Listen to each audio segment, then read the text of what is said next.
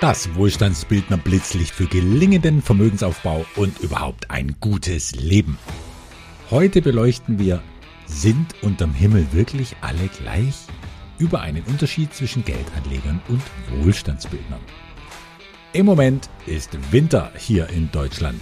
Für Schönwetterpiloten wie mich ist der Winter eine Zeit, ja, normalerweise ohne die Fliegerei. Denn bei Minusgraden, dick vermummt, mit eisigen Fingern, schlotternd im Wind, ein Flugzeug checken, tanken, Öl messen, Luft in die Reifen pumpen, im Cockpit umeinander frieren, bis endlich der Motor warm gelaufen ist. All das ist meine Sache nicht. Ja, ich geb's zu. Ich bin jetzt 50 und in dem Alter darf im Wort Komfortzone auch mal die Betonung auf Komfort liegen. Aber es gibt Ausnahmen, was die Komfortfliegerpause betrifft, und die gibt es eben auch nur im Winter. So wie kürzlich. Strahlend blauer Himmel, keine Wolken, Sonne satt mit schon erstaunlicher Erwärmungskraft, null Wind, über 200 Kilometer Sicht. Und das Beste, weil 90 Prozent der Piloten wie ich verweichlichte Warmduscher sind, wenn es um Fliegen im Winter geht, ist Ruhe am Himmel und im Funk. Alles ideale Voraussetzungen für einen entspannten Flug. Wohin? Ja, ins Gebirge natürlich. Denn das ist das besonders reizvolle in hoher Luftdichte, äh, um die von Schnee und glitzerndem Eis überzogenen Gipfel zu kurven. Also ab übers Allgäu in die Alpen, natürlich vorher gepflegt und schön langsam auf Augenhöhe am Schloss Neuschwanstein vorbeibrummen und, so der Plan zumindest, nach dem Gebirgsflug zum Mittagessen und Kaffee nach Hohenemsdorn-Birn nahe Bregenz. Warum ich das so ausführlich erzähle? Na klar, um ein bisschen anzugeben. Ja, bitte. Kein Pilot tut sich die Pflichten und Mühen an, die mit der Fliegerei verbunden sind, wenn er nicht ein bisschen angeben kann und stolz sein kann auf das Stückchen Freiheit und Lebensqualität im Himmel. Komm, da soll mir doch auch kein Pilot was anderes erzählen. Ich will damit aber auch jeden inspirieren, das auch erleben zu wollen. Denn es geht doch im Leben letztlich nur darum, um unvergessliche Erlebnisse. Und das gehört eindeutig dazu.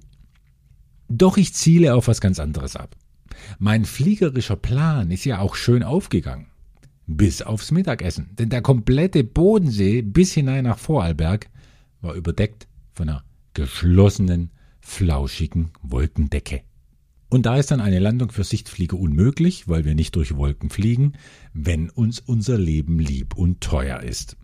Also ab zu einem anderen Flugplatz, schon am besten in der Nähe der Heimat allerdings mit gehörigem Druck auf der Blase nach zwei Stunden Gebirgsflug, äh, den ein das Flugzeug steuernde Pilot nicht so leicht los wird. Rechts anhalten und aufs Klo geht nun mal nicht. Also was tun? Ich habe nämlich schon Mitflieger im Cockpit sitzen gehabt bei der Umkreisung des Matterhorns damals in der Schweiz, ohne jede Möglichkeit dort zu landen. Die haben ihre Plastik, beziehungsweise der auf dem auf dem Nebensitz, der hat seine Plastiktrinkflasche zwischen die Beine geklemmt, womit die flüssige Notdurft auf dem Sitz neben mir zur Hälfte daneben ging. Das sind dann die weniger schönen, aber lehrreichen Erlebnisse in der Fliegerei. Da zwicke ich also selbst mal lieber zusammen. Aber das ist ja jetzt auch gar nicht Thema des Gesprächs. Vielleicht wollte ich nur die Angeberei von eben etwas abmildern. Zurück zur Wolkendecke über dem Bodensee. Und mit der nähern wir uns jetzt endlich dem Wohlstandsbildner-Thema. Wer im Flugzeug sitzt, oberhalb dieser Decke, hat einen zauberhaften, unvergesslichen Blick auf Wolken, die wie aneinandergeklebte Marshmallows putzig, pludrig, plauschig, pittoresk vor sich hin wabern, um auch mal ein paar P-Wörter aus meinem reich gefüllten Adjektivschrank geholt zu haben. Was man da oben aber so leicht vergisst, unter dieser Wolkendecke, also am Boden bei der Fußgängerperspektive, da ist es zur gleichen Zeit ja wie nasskalt, deprimierend grau, und der normale Mensch da unten denkt sich, ja, so ist jetzt eben das Leben, und jeder andere hat dieses depressive Winterwetter auch zu ertragen. Ja, nun die Frage, ist dieses triste, graue, ungemütliche Dasein am Boden wirklich ein für alle gleiches Schicksal, gleichermaßen für arm und reich? Natürlich, die Bedingungen sind für alle gleich. Es gibt aber einen bedeutenden Unterschied. Menschen ohne Vermögen, die abhängig sind vom Hamsterrad eines Jobs, müssen jetzt nicht nur exorbitant steigende Benzin, Gas, Strom und Nahrungsmittelpreise aushalten, sondern zum Beispiel auch diese Wetterbedingungen. anders bei Menschen mit Vermögen und einem beruhigend dicken Liquiditätspolster. Die ärgern sich vielleicht auch über allseits steigende Preise, aber nicht zu lang und bezahlen sie halt. Die haben auch ihre Hamsterräder namens alltägliche Verpflichtungen. Aber es sind eben freiwillige Verpflichtungen, vor denen sie flüchten könnten, ohne existenzielle finanzielle Einbußen. Und müssen Vermögende das nasskalte, grau depressive Wetter ertragen? Ja, natürlich. Aber ein Gedanke, die Vorstellung eines Szenarios macht das schlechte Wetter gleich viel erträglicher für solche Leute. Sie erinnern sich, dass immer auch eine Welt über den Wolken existiert, genau zur gleichen Zeit. Und Sie könnten, wenn Sie Lust hätten, in diese Welt wechseln. Ja, muss ja jetzt nicht mit dem Flugzeug sein und über den Wolken, Hauptsache Sonne, mit dem Auto ist man in vier Stunden auch in Südtirol oder im Tessin. Doch zwischen abhängig und frei, zwischen arm und vermögend, zwischen Geldanleger und Wohlstandsbildner, da ist das immer Entscheidende, die Wahl zu haben. Wahlmöglichkeiten zu haben, Lebensalternativen zu haben, immer ob werktags oder am Wochenende. Und das nicht als unerreichbare Fantasie, sondern als Szenario, das immer greifbar wäre, das du verwirklichen könntest, wenn du denn wolltest. Und jeder kann sich vorstellen, eine Alternative, die man wirklich hat, fühlt sich im Körper und in der Vorstellung ganz anders an als eine Alternative, von der man nur träumt. Für die Lebensqualität spielt es da keine Rolle, ob ein Wohlstandsbildner diese Alternativkarte zieht oder nicht. Meistens, sind wir doch ehrlich, wird er es eh sein lassen und macht halt sein Geschäft und seine Termine weiter, wie jeder andere auch. Und sitzt halt dann nachmittags vielleicht gemütlich ins Kaffeehaus bei so tristem Wetter. Da macht es ja besonders Spaß. Es geht nur um dieses Gefühl der Selbstermächtigung, um dieses Gefühl zu können, wenn man wollte. Wählen zu können als Gefühl der Freiheit.